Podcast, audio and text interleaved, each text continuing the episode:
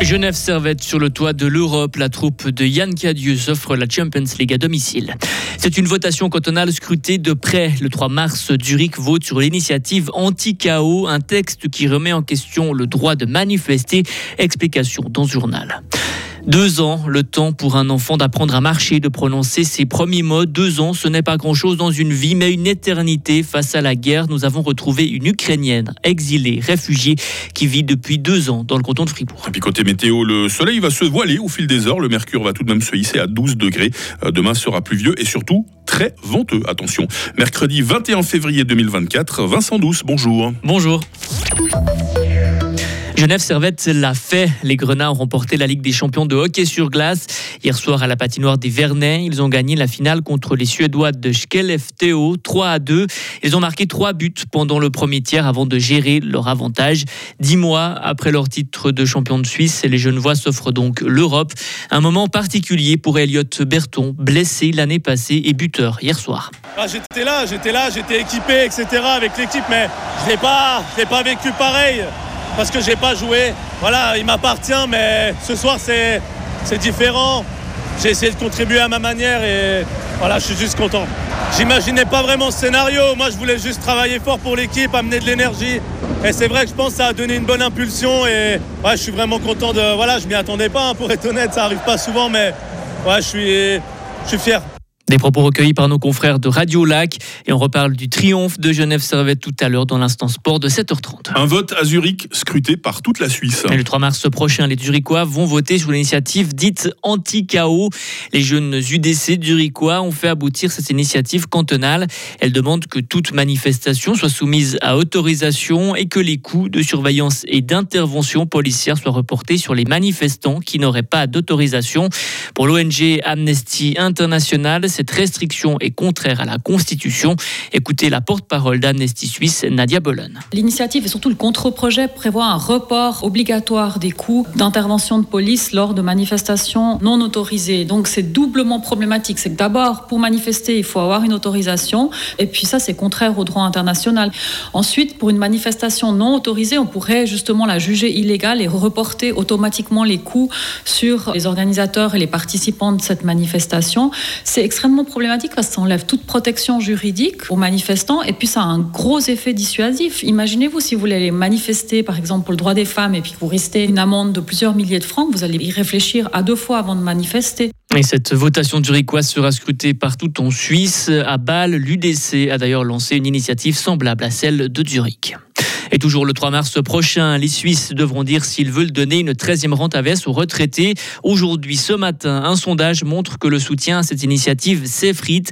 Le camp du oui perd 12%. Il s'élève à un peu, un peu moins de 60%. Et autre objet en votation, le texte qui demande d'augmenter l'âge de la retraite à 66 ans. Et là, c'est un nom clair qui sort de ce sondage. Étudier pour avancer. Apprendre le français, le piano pour oublier les atrocités de la guerre. Véronica a 18 ans elle et sa famille ont quitté Kiev en catastrophe en février 2022, juste après l'invasion russe. Avec sa famille, elle a trouvé refuge à Pensier chez Armin Cheny, un retraité fribourgeois. Après quelques mois de cohabitation, elle a déménagé dans une maison à Tavel, mise à disposition par des amis de leur hôte. C'est là que Véronica apprend le français et tente de s'adapter aux différences culturelles. Dans notre culture, euh, c'est toujours, euh, on dit vous euh, pour le personne qui est plus âgée. Si c'est une amie de famille, mais il est plus âgé, c'est toujours vous.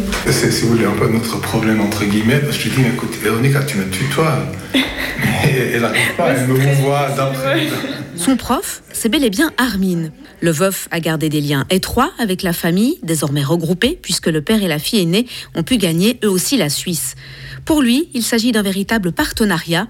Il les aide notamment sur le plan administratif, mais reçoit aussi beaucoup en échange. Véronica travaille pour elle, elle-même, très intensément ses, cours avec des livres. Et puis une fois par semaine, on prend un thème euh, qu'on lit, on fait du vocabulaire, un peu de grammaire, ponctuellement comme ça. Euh, c'est un plaisir de la soutenir et de la voir progresser. Et c'est quelque chose qui me va bien, d'apporter un petit soutien euh, si vous voulez, au niveau scolaire, au niveau intellectuel. La jeune femme envisage son avenir en Suisse. Elle étudie au conservatoire de Fribourg pour devenir pianiste. Et cet objectif lui permet de surmonter une situation malgré tout très compliquée. Je trouve que euh, étudier, c'est de beaucoup vraiment pour euh, sens euh, bien et ouais, apprendre de langues, de nouvelles cultures, c'est aider beaucoup et alors, euh, évidemment, avoir un micro sous le nez quand on est un peu timide comme Véronica, ça ne facilite pas les choses. Mais vous verrez, vers 7h40 de notre éclairage, qu'au piano, la jeune femme est nettement plus à l'aise. Vous allez nous jouer une nouvelle partition de l'info à 7h30 en ce qui vous concerne, Vincent. Retrouvez toute l'info sur frappe et frappe.ch. Radio FR. Quelle est la couleur du ciel?